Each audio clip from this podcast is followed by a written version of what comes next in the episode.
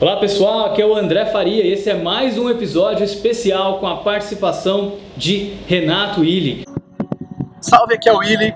Muitas das coisas que eu aprendi para aplicar na minha vida profissional vieram de experiências ruins que eu tive ao longo da vida e eu tentei não repetir elas quando eu estava trabalhando com as minhas equipes. Hoje eu vou contar um desses casos que eu aprendi três grandes lições.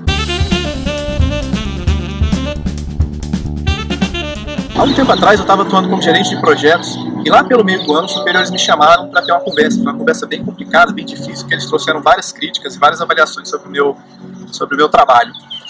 E uma dessas coisas que eles falaram foi, por exemplo, você não estava vendendo, você não está vendendo. E tudo bem, em muitas empresas é esperado que o gerente venda, atue em vendas. Por exemplo, ele tem contato com o cliente, ele conhece bem o contrato, ele pode explorar esse, esse campo. Só que para mim, eu tinha que estar tá executando o contrato satisfazendo o cliente. O problema é que essa expectativa estava sendo, sendo colocada pela primeira vez e logo no meio do ano. Eu, era a primeira vez que eu estava ouvindo ela e já estava sendo chamada a atenção de que eu não estava cumprindo a expectativa. Então a primeira grande lição é certa a expectativa antes de cobrar pelaquela expectativa. A segunda coisa que eles fizeram que eu não achei adequado, não achei efetivo, foi me comparar com outras, com outros colegas. Por exemplo, você não é tipo fulano. E tá, eu tenho qualidades e defeitos, o fulano tinha qualidades e defeitos, mas o que, que eu tinha que melhorar? O que, que eu tinha que mudar a partir dali? Não foi efetivo. Então, não compare a pessoa com outras pessoas. Você pode comparar o comportamento da pessoa com ela mesma. Você já foi melhor, você pode fazer melhor. Né? Tem aquela história de ser a melhor versão de você mesmo.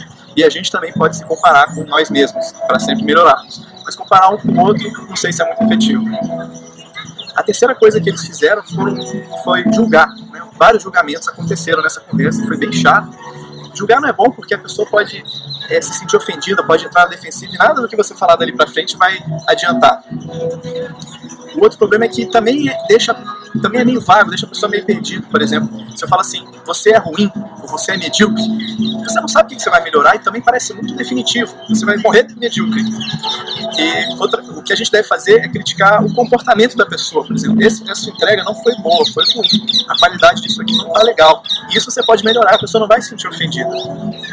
Existe, existem várias formas de dar feedback, que é o que eu aconselho em vez de julgar, é dar feedback. E uma a que eu mais gosto, ela é baseada no Feedback Rap do Jürgen Appel. Eu vou deixar aqui um link para vocês baixarem o capítulo e lerem.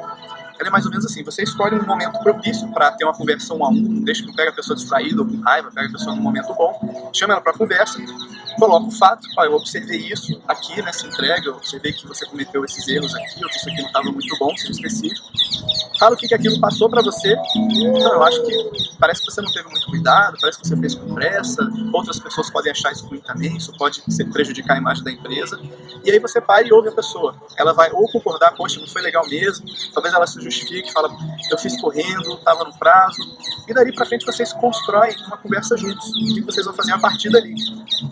Se possível, até anote aquilo que vocês combinaram para fazer um follow-up depois. Eu vou me comprometer em reler o que eu escrevi e depois de um tempo você vê, você vê suas anotações e vê se a pessoa está cumprindo aquilo, chama para conversa de novo. E o feedback é uma ferramenta maravilhosa para melhorar o comportamento, para melhorar o trabalho das pessoas. O julgamento é ruim. Por fim, uma coisa que eu aprendi quando eu era criança sobre julgamento: toda vez que você aponta o dedo para alguém, tem três apontados para você. Então olhe para si primeiro antes de julgar alguém.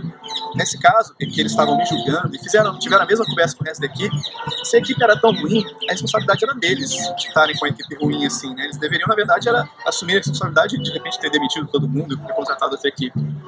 Ok? Então não julgue, dê feedback, não compare e sete a expectativa antes de cobrar por essa expectativa. Se você curtiu, deixe o seu like, assina o canal para acompanhar os próximos vídeos, assina o podcast, comenta aqui que eu respondo e até o próximo vídeo.